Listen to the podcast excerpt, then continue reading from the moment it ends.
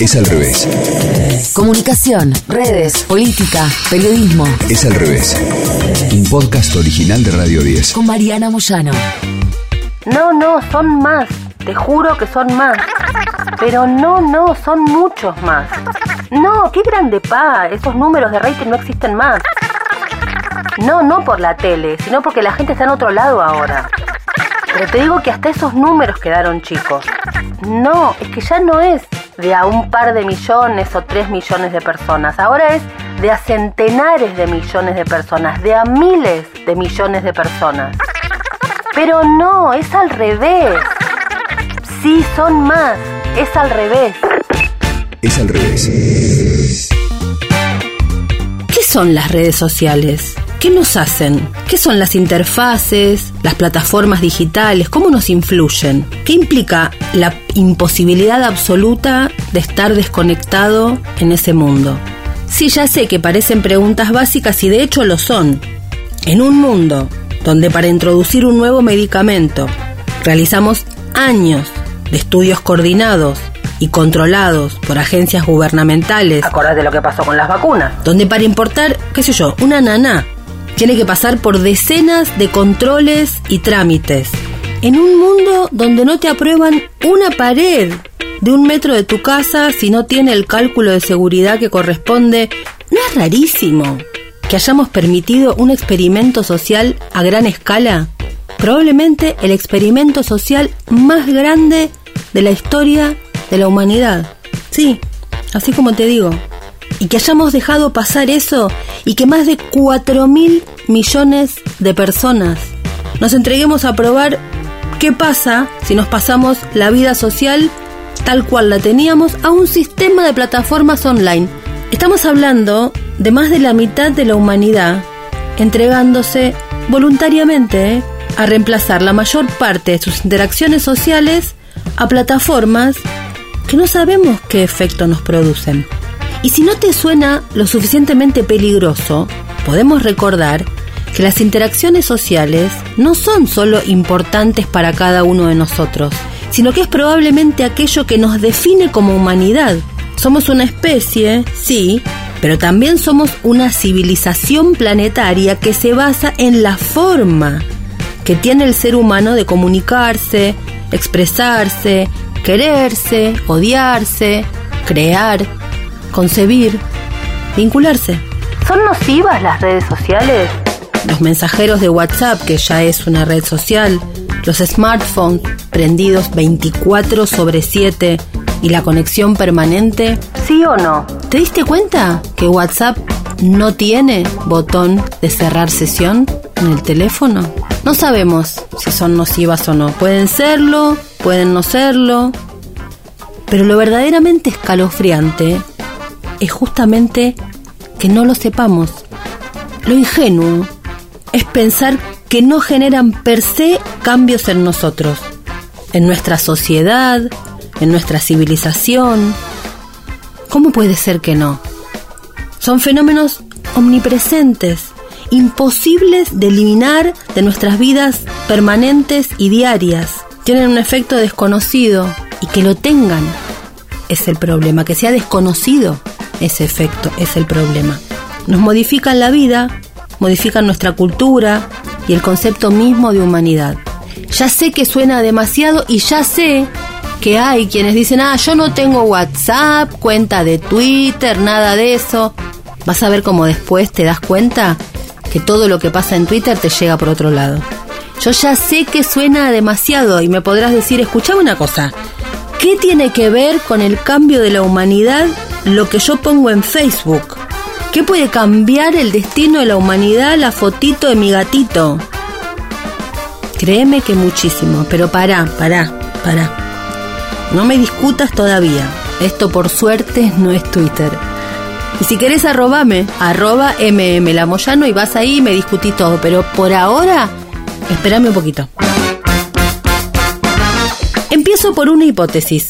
Las redes modifican de manera absolutamente radical los resultados electorales. Debes haber escuchado esto, no sé, la cantidad de veces, te lo deben haber dicho cientos de veces, y muchos están de acuerdo con esto, ¿eh? Pero lo extraño es que indultan a las redes sociales y las dejan en el simple lugar de canal o mensajeros del odio, como si el problema fuera lo que se dice en las redes sociales y no averiguar qué tienen las redes sociales que nos hacen decir eso así, ahí y de esa manera. Si quedamos en eso, alguien va a decir, entonces seguro que no son las redes, que es lo que se dice. Y dirán, las redes son usadas por... Bueno, voy a pisar algunos callos.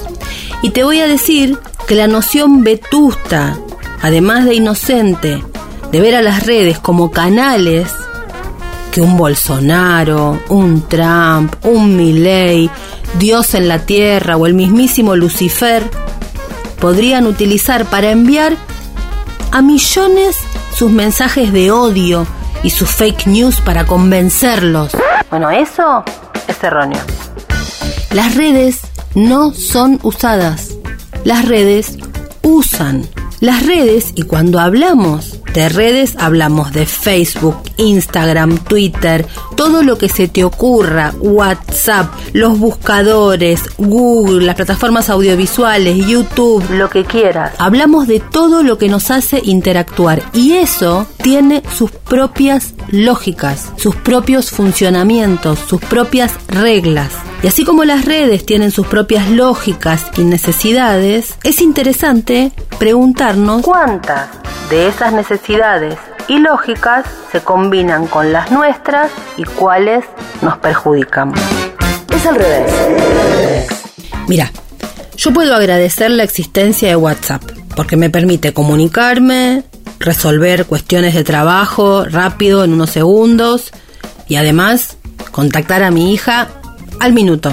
Pero el señor WhatsApp no necesita que yo contacte más rápido a mi hija o a un entrevistado o que me chequeen algo. Lo que el señor WhatsApp necesita imperiosamente es que yo mande más mensajes, más audios, porque lo que necesita el señor WhatsApp y el señor Twitter y el señor Facebook y el señor Instagram, que es el mismo porque es Mark, necesita que yo me quede más tiempo frente a la pantalla.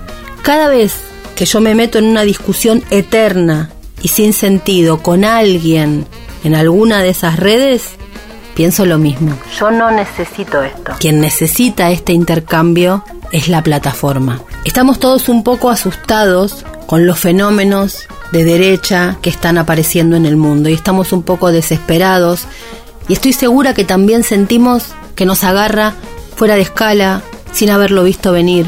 Tratemos de pensarlo entonces ahora. Con las grietas que han surgido en todas las democracias, radicalizando la población para ambos lados de la disputa.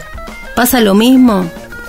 Quizá la pregunta que debemos hacernos no es en qué fallamos que terminan votando a un monstruo y comprender cuánto de la lógica del odio, el ensañamiento, el escrache, el decir lo que sea y que eso sea aplaudido, que es la razón de ser de las redes sociales, construye un clima que hace que los Bolsonaro, los Trump, los Milley, los Vox y los que vengan, porque si seguimos así van a venir de a muchos, tengan tierra firme donde pisar. Mirá lo que está pasando con los datos y cómo las redes sociales son hoy el principal clic a través del cual alguien va a informarse. Desde 2017 a 2021 hubo cambios brutales.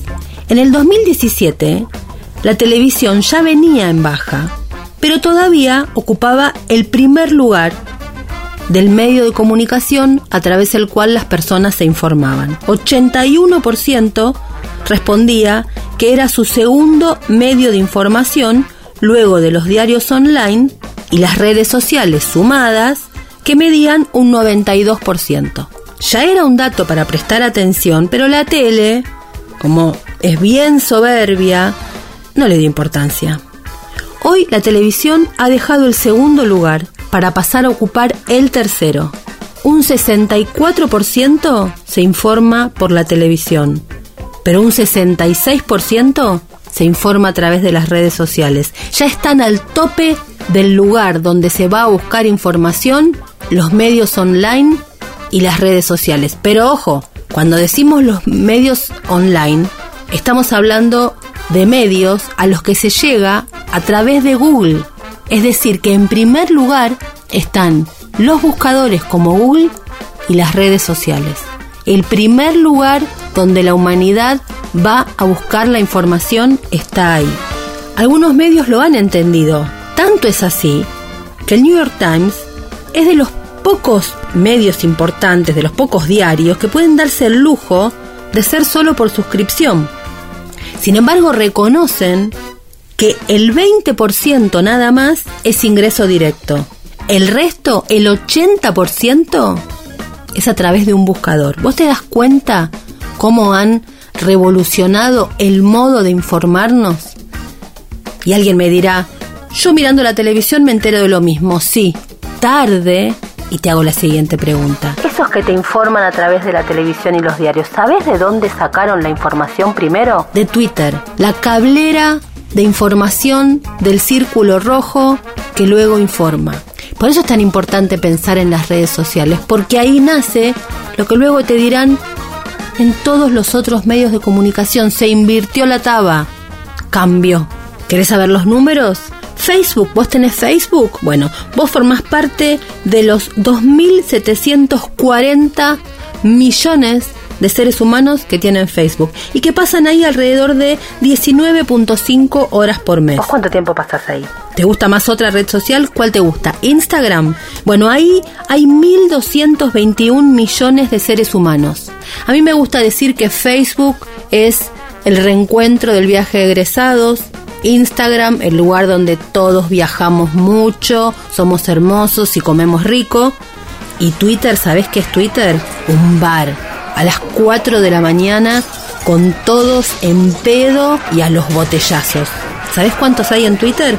353 millones de personas. Igual es un montón, es chiquita, pero es un montón. Y ahí están los que deciden, los que informan, los políticos, los presidentes, los dirigentes, los empresarios, los periodistas. Es chiquita la red, pero todos están ahí. LinkedIn, la de búsqueda laboral, esa tiene 738 millones de seres humanos. YouTube, un imperio. Ahí tenés 2.291 millones de seres humanos, sobre todo los más jóvenes, que consumen ahí, no usan más la televisión, van ahí. TikTok, la red que explotó todo en estos últimos años. Tiene ya 689 millones de seres humanos. Es una red china que sacó justamente China para competirle el emporio a Estados Unidos. WhatsApp. ¿Sabes cuánta gente hay en WhatsApp? 2 mil millones de seres humanos. En Pinterest, la que es para buscar ideas, 459 millones. Y en Twitch, que recién empieza, 17.5 millones. ¿Qué canal de televisión no daría el alma al diablo por tener 17 millones de seres humanos mirándolos? Es al revés. Y a esto no le contamos todo lo que pasa en China, que tiene su propio WhatsApp y todas las otras redes que son propias del país. ¿A vos te parece que podemos seguir pensando un fenómeno que incluye a 10.600 millones de usuarios de la misma manera que concebimos 2, 3, 4, 5 puntos de rating? Dale que lo miramos de otro lado. Miremoslo al revés. Escuchaste Es al revés. Un podcast original de Radio 10. conducido por Mariana Moyano. Si te gustó, seguimos con la opción seguir. Coordinación y producción de contenidos. Sebastián Pedrón. Marcelo Figueroa. Fernando Candellas. Martín Castillo. Locución. Delfina Cianamea. Mariana González. Gráfica Franco Gauna. Edición. Jorge de Tesanos. Nos escuchamos en el próximo episodio. Es al revés.